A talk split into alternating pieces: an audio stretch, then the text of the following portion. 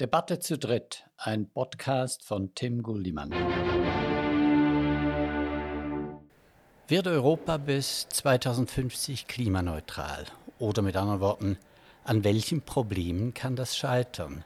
Die Europäische Union setzte sich schon 2019 mit dem Green Deal das Ziel, bis 2050 die europäische Klimaneutralität zu erreichen. Dafür müssen die Treibhausemissionen im Vergleich zu 1990 bis 2030 bereits um mehr als die Hälfte reduziert werden. Also wir haben gewaltige Probleme. Ich freue mich sehr, zwei sehr kompetente Persönlichkeiten zu dieser Debatte begrüßen zu dürfen. Das ist einerseits Susanne Nies. Sie sind habilitierte Politikwissenschaftlerin. Sie sind Energie- und Klimafachfrau und jetzt Projektleiterin am Helmholtz-Zentrum in Berlin. Dazu noch Lehrbeauftragte für Energieregulierung an der Technischen Universität in Berlin.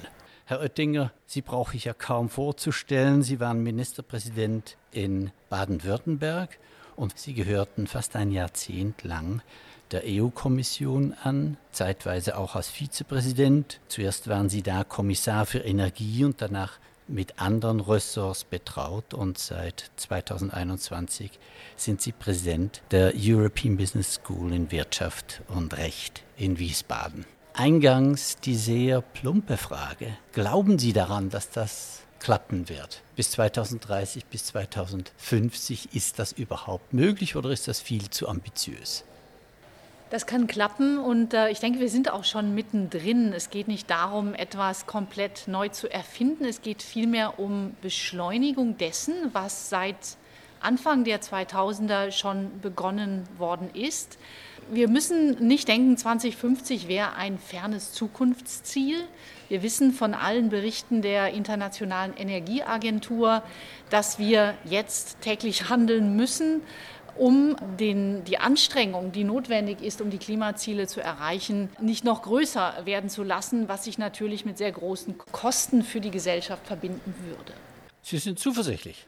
Ich bin zuversichtlich. Ich äh, würde vielleicht dazu ergänzen, äh, die Tatsache, dass eine CDU-Vertreterin, äh, Ursula von der Leyen, den Green Deal äh, quasi als allumfassendes äh, Paket direkt mitgebracht hat, ist auch ein Beweis dafür, dass das Thema Klima über alle Parteigrenzen hinweg ein wichtiges Thema ist und bleiben muss.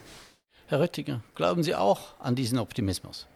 Neben den Kriegsgefahren, zum Beispiel der Angriffskrieg Russlands gegen die Ukraine und neben Armuts- und Flüchtlingsaufgaben ist die Klimapolitik global gesehen und für Europa das wichtigste Aufgabenfeld.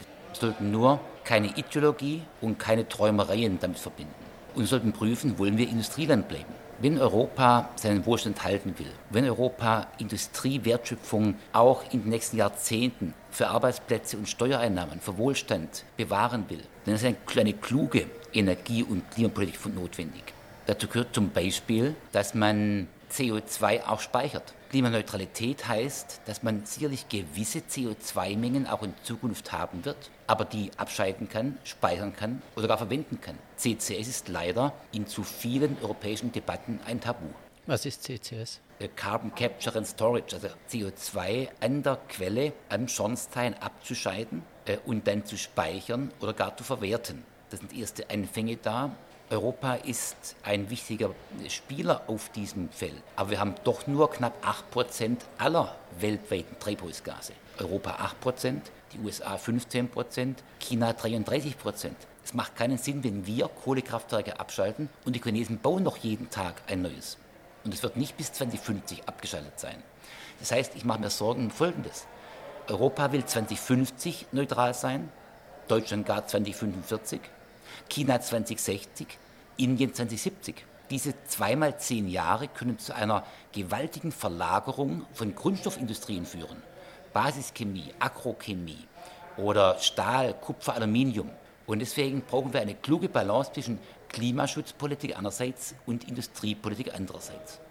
Aber es geht ja nicht an, dass man sagt, weil die Probleme anderswo nicht gelöst werden, gehen wir nicht sehr rasch an die Lösung der Probleme in Europa an, die wir unter unserer Kontrolle lösen können. Richtig, wir wollen die 8% senken. Nur, es macht keinen Sinn, wenn dann Stahl aus Türkei, Indien oder China importiert wird. und dort hergestellt wird mit weit schlechteren Umweltkonditionen. Das heißt, man muss immer das Gesamte betrachten. Industrieverlagerung ist meines Erachtens eine Gefahr. Und so wie wir seit vielen Jahren einfache Produkte aus China importieren, Kunststoffprodukte, ähm, Spielzeug zum Beispiel, und damit CO2-Mengen exportiert haben, verlagert haben, sollten wir nicht bei allen Industrien denselben Prozess akzeptieren. Man muss immer das europäische, aber auch das globale Bild im Auge haben. Wenn Sie dieses globale Bild im Auge haben, gibt es eine Möglichkeit der Einflussnahme auf China oder Indien, mal ganz abgesehen von ihren eigenen Umweltsorgen. Die haben ja auch langsam gemerkt, es geht nicht ohne Maßnahmen, sonst kann man nicht mehr in den Großstädten von China leben. Ich würde einfach hier hinzufügen, ich bin komplett dabei, dass wir das Globale im Auge haben müssen, aber es gibt auch CBAM, äh, den sogenannten Cross-Border Adjustment Mechanism, wo Länder, die eben zu anderen Bedingungen produzieren, wo dieser CO2-Mehrgehalt in Europa entsprechend eingepreist wird. Das ist eine Methode, um sich zu schützen, in Europa regulatorisch. Das wird eingeführt ab 2025 und ist ein adäquates Mittel, um genau Darf ich diese da widersprechen? Effekte CBAM halte ich für bürokratischen Schwachsinn. Man kann vielleicht bei Stahl es anwenden, aber die Chinesen werden dann sagen, dieser Stahl ist aus Wasserkraft hergestellt, aus erneuerbaren Energien. Und da sie einen Energiemix haben, in dem es auch Wasserkraft und Strom gibt und erneuerbaren Strom gibt, können sie dies auch belegen. Und hinzu kommt, sie können es vielleicht bei Commodities machen, aber ein Auto aus Südkorea oder aus China mit 12.000 Komponenten, davon 4.000 aus Europa, wie wollen Sie bei diesen vielfältigen äh, Gegenständen aufteilen, was ist nachhaltig, was nicht. Eine bürokratische Maßnahme, es gab ja viele Bedenken dazu. Und die Kommission hat es trotzdem durchgesetzt. Deswegen ist meine Meinung dazu unverändert kritisch. Ich halte es für nicht anwendbar. Es wird, wenn es in Kraft gesetzt wird, nicht funktionieren. Was Aber ist die Alternative? Nein, halt, es wird nicht funktionieren. Wir können unmöglich äh, der Welt befehlen, wie sie handeln soll. Es helfen nur Verhandlungen, es helfen Überzeugungen. Und da würde ich ansetzen an Ländern, die uns brauchen. In Afrika zum Beispiel. Länder wie Nigeria oder Ägypten. Äh, große Länder, die wachsen werden, dürfen nicht denselben Weg durchschreiten, den wir in den 1960er, 70er, 80er Jahren durchschritten haben. Wir müssen denen mit Technologie helfen. Das heißt zum Beispiel die europäische Energiewende, die deutsche Energiewende muss funktionieren, dann wird sie übernommen. Wenn nicht, nicht. Aber wie in Deutschland derzeit, dass wir den höchsten Strompreis der Welt haben, dass wir LNG-Gas importieren und nicht bei uns selbst frecken. Alles dies ist wenig glaubwürdig. Aber das heißt, wir haben zwei Fronten. Einerseits Weltmarkt, die Möglichkeit, die anderen Akteure auf der Welt zu beeinflussen entweder mit gutem Beispiel oder mit Verweigerung des Zutritts zum Markt oder über multilaterale Gremien, soweit die wieder zum Funktionieren gebracht werden können, WTO. Also das ist eine Front. Und die andere Front, das haben Sie ja gesagt, Herr Oettinger, es ist ganz entscheidend, ob es gelingt, hier in Europa zu zeigen, dass es möglich ist. Nicht nur als schönes moralisches Beispiel, sondern insbesondere mit der damit verbundenen Entwicklung der Technologien. Und wenn wir jetzt nur mal uns darauf konzentrieren und schauen, wie es Yes. Die Energiewende möglich, wie sie jetzt angekündigt worden ist, dann sehen wir, dass die davon abhängt, ungefähr von etwa einem Dutzend Stellschrauben, Faktoren, wo Politik stattfinden muss, jetzt angekündigt ist, aber gegen massive Widerstände, das sehen wir im Moment in Deutschland mit dem Heizungsgesetz, wie schwierig es ist, überhaupt einen Konsens zu finden in einem einzelnen Bereich. Und wenn wir all diese Stellschrauben anschauen, und ich meine, die kann man kurz nennen, das sind enorme Kosten, das ist die Versorgungssicherheit muss gewährleistet werden. Energiebinnenmarkt, Herr Oettinger, wo Sie schon Ihre Schwierigkeiten hatten, damals als Energiekommissar der Europäischen Union. Das wird noch sehr schwierig sein, diesen Binnenmarkt auch wirklich zu realisieren. Ausbau der Produktionskapazitäten, Infrastruktur, das Übertragungsnetz ist überlastet. Dann die ganze Frage der Flexibilität, die massive Anforderungen erfüllen muss. Die Wasserstoffwirtschaft muss ausgebaut werden, ganz abgesehen, was in der Mobilität passieren muss. Also wir haben vielleicht ein Dutzend solcher Stellschrauben. Und überall weiß man, was man tun sollte, aber es wird sehr schwierig sein, es tatsächlich durchzusetzen. Und sie sind beide optimistisch, dass das gelingt, dass Fit for 55 bis 2030 möglich ist, dass wir 2050 tatsächlich die Klimaneutralität innerhalb Europas, von der Welt sprechen wir nicht, tatsächlich realisiert werden kann. Wie begründen Sie Ihren Optimismus? Es geht nur europäisch, das ist der erste Punkt. Ich sehe Gut. immer viel zu stark nationale Alleingänge und Egoismen. Dass Deutschland zu einem Zeitpunkt, wo der Krieg ist, wo wir Kohlekraftwerke in Betrieb genommen haben, erneut Kernkraft abschalten, war ein äh, erheblicher Fehler. Der stößt auf Verwunderung. Äh, zum Zweiten, wir sollten dringend die europäischen Energienetze weiter ausbauen. Strom und Gas, äh, die Interkonnektoren ausbauen. Und zum Dritten, wir sollten bei erneuerbaren Energien dort investieren, wo die Standorte stimmen. Es macht wenig Sinn, Solarplatten im Emsland aufzubauen. Spanien oder Griechenland oder gar der alte Gedanke Nordafrika. Das heißt, wir sollten äh, als Europäer ein gemeinsames Konzept haben und dieses eben auch grenzüberschreitend äh, entwickeln. Und zweitens nochmal, wir müssen die Frage beantworten, wollen wir Industriekontinent bleiben? Es ist doch nicht nachvollziehbar, dass Gas und Strom in den USA ein Drittel oder gar ein Viertel dessen kosten, was in Deutschland der Preis ist. Das hat zu tun mit unterschiedlichen Ansätzen. Wenn wir natürlich LNG-Gas aus Kanada und USA über den Golf von Mexiko und 5000 Meilen zu uns schippern, dann ist die Umweltbilanz negativ. Wir haben enorm viel Schweröl, das in die Luft geht. Wir könnten viel eher eigene Ressourcen schöpfen, die wir hätten, aber nicht antasten wollen. Es ist doch unglaubwürdig, wenn wir CCS in Norwegen und Island machen wollen, mit langen Rohrleitungen, aber nicht bei uns. Das heißt, wir müssen dort, wo die Länder in Europa im Grunde genommen sich Zumutungen ersparen wollen, ansetzen und über Mut zu Zumutungen sprechen. Wenn ich Ihnen zuhöre, denke ich, da gibt es viele, man sollte. Und die Europäische Union versucht, den Eindruck zu vermitteln, sei alles geplant oder beschlossen. Und es funktioniert. Also ich sehe hier eine Diskrepanz.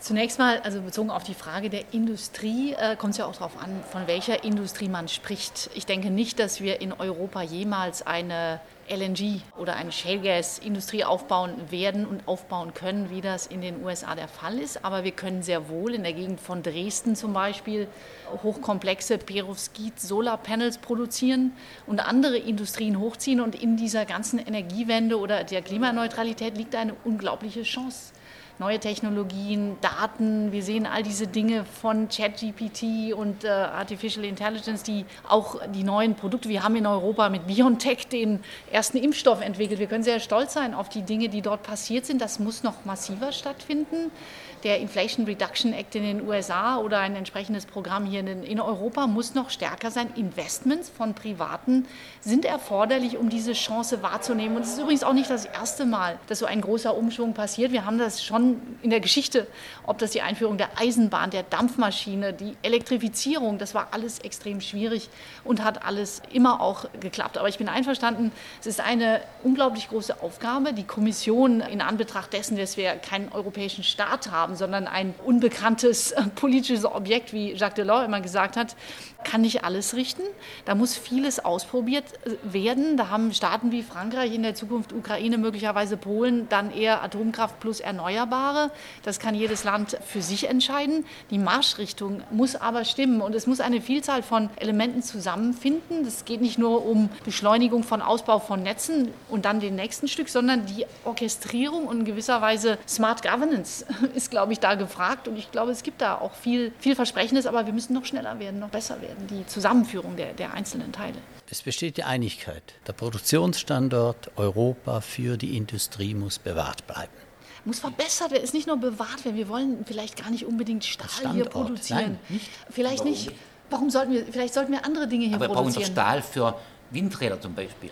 Wir brauchen Stahl für Brückenarmaturen, wir brauchen Stahl für Autos. Und es macht doch keinen Sinn, den aus China zu importieren. Aus China macht keinen Sinn. Warum nicht aus der Ukraine? Warum nicht aus Nachbarländern? Ukraine ist Europa. Genau. Ja. Okay, Nur in dem Sinne. Wir, ja, haben, Stahl, wir, haben, wir haben, Stahlwerke in Luxemburg, wir haben Stahlwerke genau. in, äh, in, in, in, Essen. Da sind Arbeitsplätze, da ist Know-how. Da werden Spezialstelle gemacht, zum Beispiel in Linz. Äh, herausragende Kompetenzen, die sollten wir erhalten. Für Aluminium genauso. Wir sollten um Industriewertschöpfung und Arbeitsplätze kämpfen. Und das geht mit alternativer Energie zu Kosten, die marktfähig sind. Das wird man sehen. Das, wir haben ja ein Problem, dass Strom in großen Mengen noch nicht speicherbar ist. In großen Mengen muss er gegenwärtig umgewandelt werden aus Primärenergie und transportiert werden an den Ort des Bedarfs. Hätten wir äh, mal für eine gewisse Zeit gar keine Stromproduktion, also weder fossil noch Wind noch Solar noch Biomasse noch Wasser, dann hätten wir für etwa eine halbe Stunde Strom gespeichert. Primär in der Schweiz und in Österreich in Stauseebecken. Mehr haben wir nicht. Das heißt, die Forschung an großen, effizienten, auch in der Umwandlung mit geringen Verlusten arbeiten, speichern, ist ein Punkt. Der zweite Punkt ist Wasserstoff. In der Tat, wir haben Stunden mit viel oder gar zu viel Wind und Sonne. Dann daraus aus Wasser Wasserstoff zu machen, ist eine Möglichkeit, wenn man Wasserstoff speichern kann. Auch dafür brauchen wir neue Speicher. Und vielleicht auch eine neue Infrastruktur. Es ist noch nicht ganz klar, ob die bestehenden Gasleitungen in der Lage sind, nennenswerte Mengen Wasserstoff zu transportieren. Die sind porös. Für Gas brauchen die nicht die Dichte, die sie für Wasserstoff brauchen. Das heißt, da stehen Milliarden Investments vor uns. Denn ansonsten wird Folgendes geschehen. Das größte Werk für Wasserstoff entsteht derzeit in Saudi-Arabien. Ein Freund Peter Therium baut dies. Ein riesiges Feld mit Elektrolyseuren. Die Gefahr ist groß, dass die Agrochemie und die Basischemie dorthin geht, bevor man von dort mühselig mit Schiffen oder mit Leitungen, die es gar nicht gibt, den Stoff zu uns bringt, geht lieber die Basischemie mit europäischen Maschinen dorthin und macht dann dort die entsprechenden Vorprodukte, Ammoniak, AdBlue etc. Deswegen wieder, wir müssen sehen, wie wir halbwegs kosteneffizient den Stand Europa für Wertschöpfung der Industrie aufrechterhalten. Aber das bedeutet enorme Investitionen.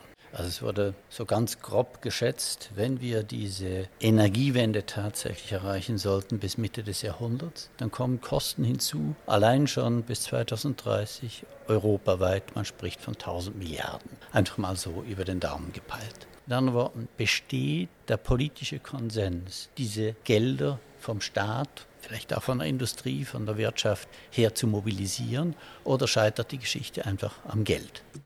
Ich glaube, der Wille besteht.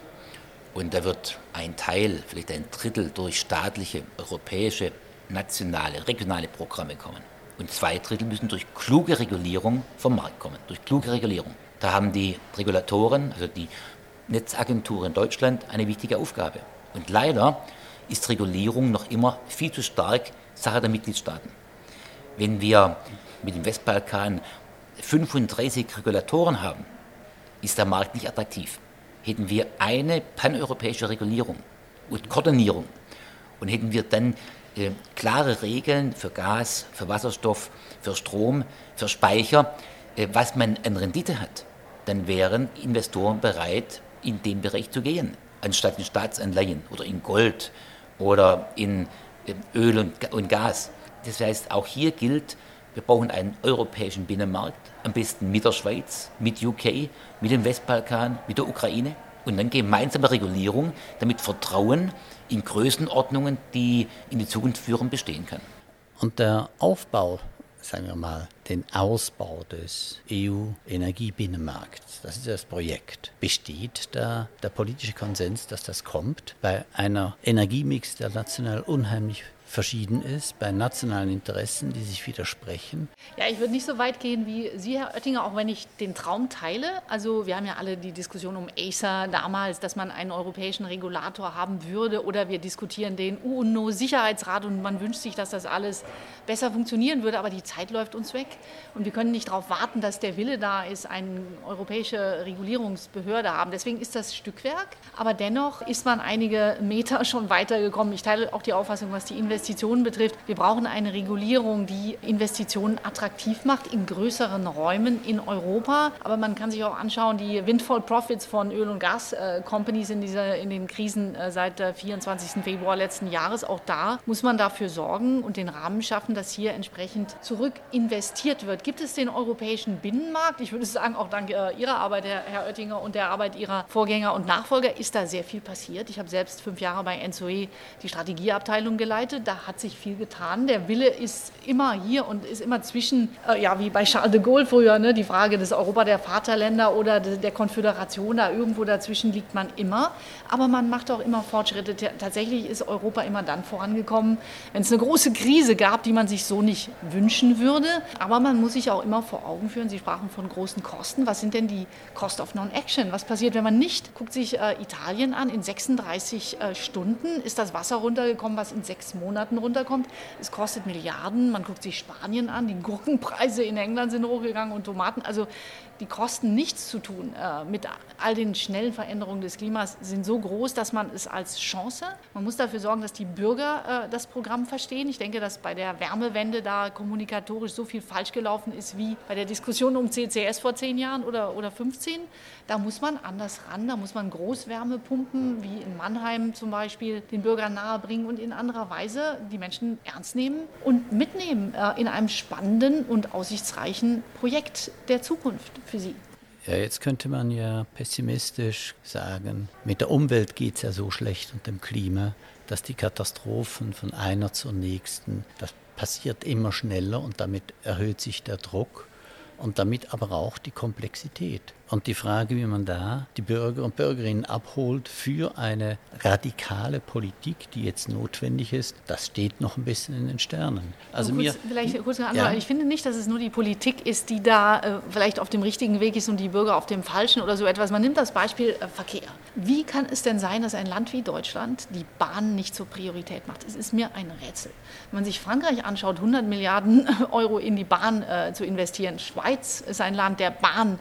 Hier redet man um eins zu eins Autos durch E-Autos zu ersetzen, statt mal die, die Bahn äh, als Beispiel zu nehmen. Wenn man nach Polen fahren will, obwohl inzwischen sehr viel Wirtschaftsbeziehungen, Arbeitskräfte von Polen nach Deutschland äh, fahren und so weiter, die Bahn ist auf dem Stand der 20er Jahre des letzten Jahrhunderts. Es ist, ist einfach lächerlich und äh, da wundere ich mich wirklich sehr über den mangelnden Willen von Politik, das ernst zu nehmen. Alle Umfragen sagen, dass die Leute öffentlichen Verkehr mehr wünschen, zum Beispiel. Ja, aber man bringt ja nicht mal ein Tempolimit durch. Offensichtlich nützlich für Klima und wäre auch notabene nützlich für die Autoindustrie, die haben es auch gemerkt. Aber die Bürger glauben immer noch kurzfristig daran, die Mobilität ist ihnen wichtig, geschweige denn die Parteien oder konkret die Liberalen, die glauben, damit ihren Markt bedienen auch, zu können. Auch, auch ich zum Beispiel. Ah ja, Sie sind. Nein, Tempo 120 würde ganz, ganz wenig bringen. Das ist doch ein Fetisch. Vergessen Sie es doch. In wenigen Jahren haben wir All Electric. Äh, dann haben wir auch völlig intelligente Systeme. Also der Einspareffekt hier ist denkbar gering. Ein ganz anderer Punkt äh, beschäftigt mich. Wenn Europa, was richtig ist, immer weniger Öl verbraucht und immer weniger Gas verbraucht, was wir tun, dann habe ich die Sorge, übrigens da zitiere ich Professor Sinn, ein renommierter Wissenschaftler aus München, dass er sagt, dann wird eben der Ölpreis und der Gaspreis leicht sinken, und der Verbrauch in Nigeria oder Indonesien oder in Brasilien wird steigen. Das heißt, meine Bitte ist schon, wenn wir als Europa glauben, wir könnten die Welt erziehen, dann könnten wir uns übernehmen. Deswegen setze ich ganz klar auf Konferenzen. Paris braucht Folgekonferenzen und Commitments. Wir müssen erreichen, dass Länder, die wachsen, Nigeria wird in wenigen Jahren mehr als 300 Millionen Menschen haben, Indien 1,4 Milliarden, wenn Indien auch nur annähernd den Weg geht, den wir im letzten Jahrhundert gingen, dann sind alle unsere Anstrengungen umsonst. Und deswegen immer im Verbund, nicht alleine. Die Schweiz nicht alleine ohne Europa und Europa nicht ohne die Welt. Und Sie glauben, das ist möglich? Ja, das glaube ich. Man erlebt ja in diesen Tagen, dass Diplomatie gewisse Erfolge bringt. G7 zum Beispiel mit Teilnahme von Brasilien, Indien. Das waren klare Bilder, die Putin beachten wird. Und so wie er dann Kriegsherren ächten kann, kann man nach Paris auch, glaube ich, immer mehr Länder in eine Entwicklung bringen, dass die 2 Grad Erderwärmung oder gar bisher noch 1,5 Grad erreichbar sind. Es ist nicht zu spät. Aber wir Europäer dürfen da nicht im Grunde unseren Weg gehen oder auch nicht neokolonial auftreten. Wir müssen überzeugen, wir müssen Technologien anbieten, damit diese anderen Länder Wohlstand mit Technik und nicht mit fossilen Energien erreichen können. Das ist die Außenfront. Da gehe ich mit Ihnen einig und hoffe, Sie haben recht. An der Innenfront sehe ich die Probleme unmittelbar so groß, wenn es um die politische Umsetzung geht. Und glauben Sie, dass da die Bevölkerung mit ins Boot geholt werden kann, also quasi indem man ihnen sagt, ja, das ist gut für die Umwelt und das wollt ihr ja auch, wenn man sie fragt, aber nicht vom Moment, wo es ihnen etwas kostet. Ich glaube, das ist verkürzt gesagt. Also ich kenne wenig Leute, die nicht sehr ähm, beunruhigt sind durch Klima, Umwelt und all diese Dinge. Ich kenne fast niemand, egal in welcher, sage ich mal, Bevölkerungsschicht oder Berufszweig. Ich glaube nur, dass die Voraussetzungen nicht gegeben sind. Ein ganz blödes Beispiel, Smart Meter. Wie kann es denn sein, dass in diesem Land die Stromzähler fast alle analog sind? Kein Mensch hat eine Ahnung, wie viel Strom es verbraucht, wenn er sein E-Auto lädt, wenn er sich die Haare föhnt, wenn er den Ofen anschaltet oder sonst was. Wie kann man von so jemand erwarten, der nicht mal die Zahlen versteht, die man leicht verstehen könnte mit einem Smart Meter, dass er dann entsprechende Maßnahmen mitträgt und trifft? Und dazu ist es auch bekannt, dass die, der Stromsektor hat eine sehr große Dekarbonisierung schon durchgeführt. Das ist beeindruckend. Aber der Verkehrssektor, der Industriesektor, der Wärme- und äh, Kältesektor hat es bisher noch nicht gemacht. Und da muss man ran. Und insofern ist die Debatte aktuell um die Wärmemärkte, das heißt um die Heizung der Häuser, absolut richtig. Die Art, wie es vermittelt wurde, war eine absolute Katastrophe. Es kam rüber als Verbot. Und ich denke tatsächlich auch, dass nicht jedes Haus und schon gar nicht irgendwelche Rentner oder ähm, großen Haushalte sich da so eine 30.000 Euro Wärmepumpe leisten können. Es ist grotesk.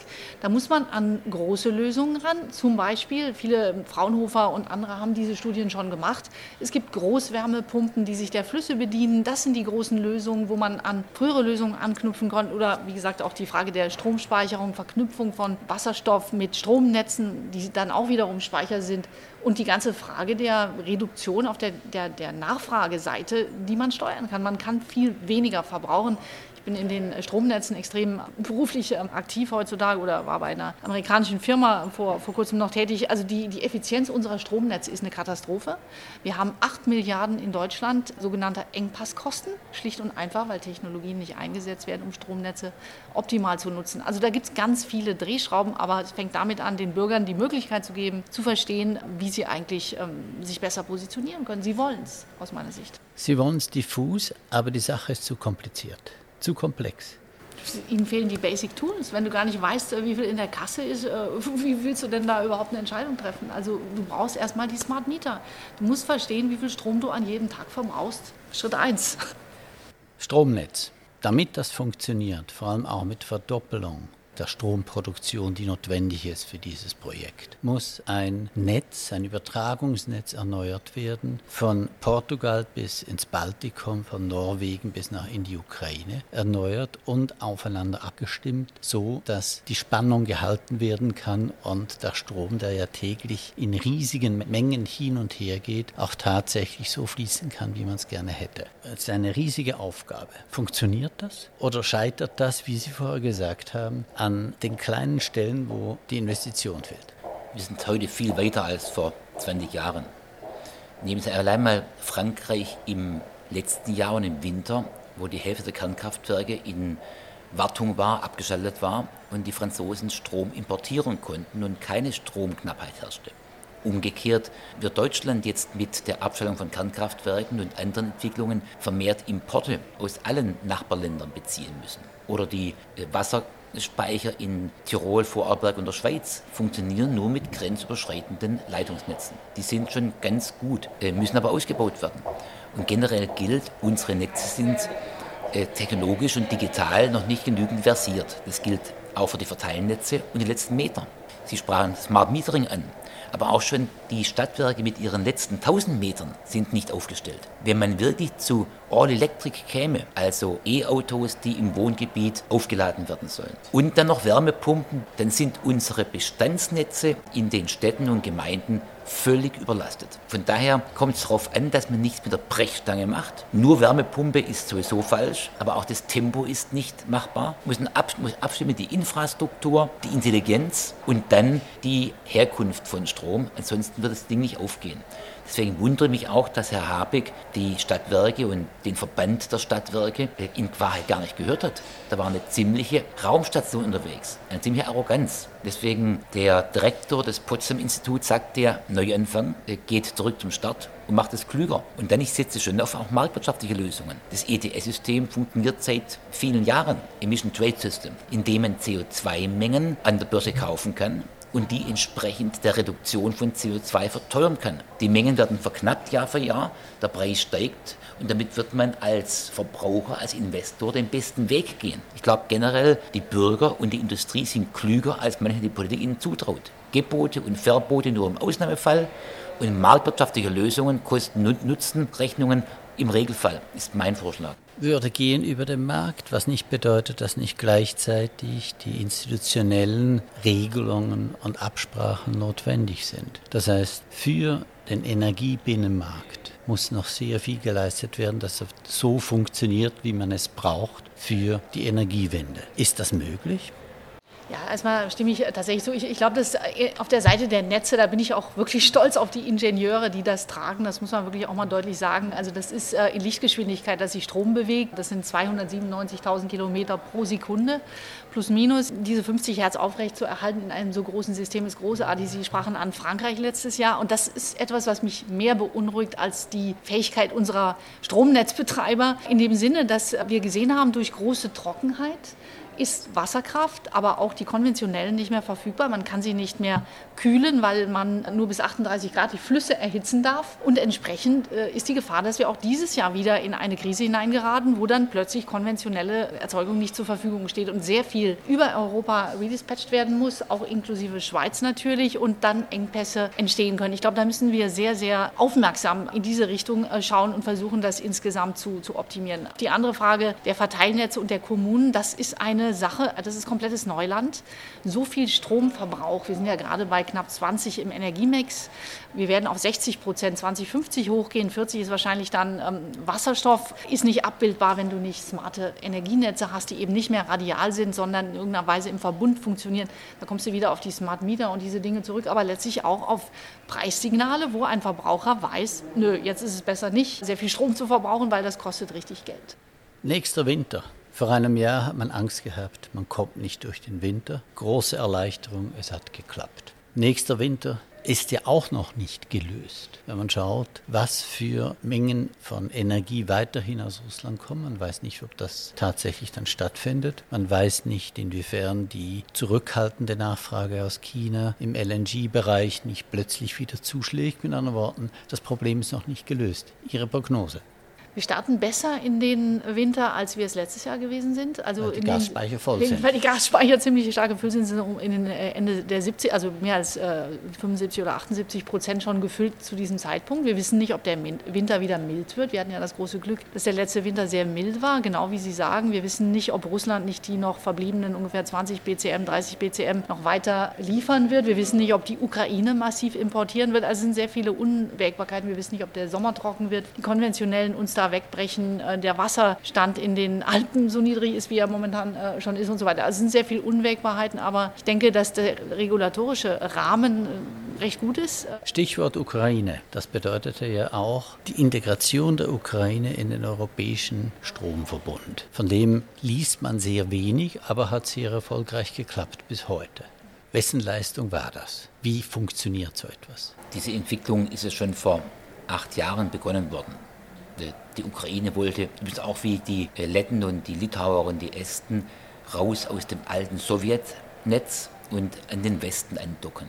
Und hat man lange nichts gehört. Dann begann der Krieg und dann ist schon eine grandiose Ingenieurleistung, dass man mitten im Krieg von heute auf nachher diese Umschaltung und die Integration in das europäische Stromnetz geschafft hat und es funktioniert. Und hinzu kommt, die Russen haben ja wochenlang versucht, speziell Kraftwerke und Umspannstationen, also Energieinfrastruktur zu treffen. Und die haben sie auch getroffen.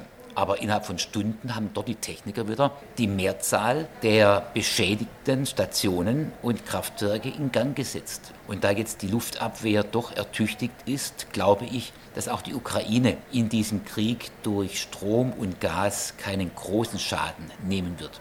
Die Gefahr ist das Kernkraftwerk, keine Frage, wo ja alle, auch die Atomenergieaufsicht, immer warnen und tief besorgt sind.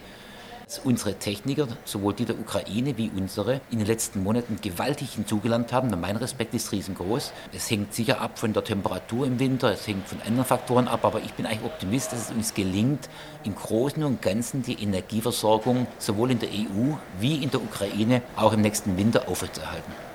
Vielleicht ergänzend dazu, also genau, also 16. März 2022 wurde die Synchronisierung Ukraine-Moldova mit dem sogenannten UCTE, kontinentaleuropäischen System, vollzogen, raus aus IPS, UPS. Tatsächlich waren viele Jahre davor schon die Vorarbeiten, aber so schnell hat es kein Mensch erwartet. Auch das Baltikum ist inzwischen über die polnische Litpol-Balt Interconnection mit uns synchronisiert seit zwei, drei Wochen ungefähr. Tatsächlich hat es viele Einschränkungen gegeben, die fortbestehen, weil sonst die 50 Hertz Wechselstromspannung nicht gehalten werden könnte. Die Ukraine darf nicht mehr als 400 Megawatt zu uns exportieren. Kann sie momentan noch nicht, dazu gesagt. Während wir mehr exportieren können in Richtung Ukraine, also etwas raus zu exportieren, hält die Frequenz, etwas rein zu exportieren, importieren, würde die Frequenz uns um die Ohren hauen. Ich teile nicht ganz die Auffassung, dass die Situation in der Ukraine so, also sie wurde bestens gemeistert. Dennoch ähm, sind die großen Umspannwerke kaputt. Man spricht inzwischen über etwas, was die Schweiz, äh, habe ich mir sagen lassen, schon gemacht hat, unterirdische Umspannwerke. Also wir reden über ein Land, das sich in Richtung Israel entwickelt, ohne dass es in Israel unterirdische Umspannwerke gibt. Es gibt in der Schweiz 110 kV unterirdische Umspannwerke und wir sehen in äh, der Ukraine 500.000 10 Megawatt Dieselgeneratoren. Also das ist schon erheblich und das ganze Land stinkt nach Diesel. Also auch da muss wirklich was gemacht werden. Der Neubau dieser kaputten Umspannwerke wird laut Weltbank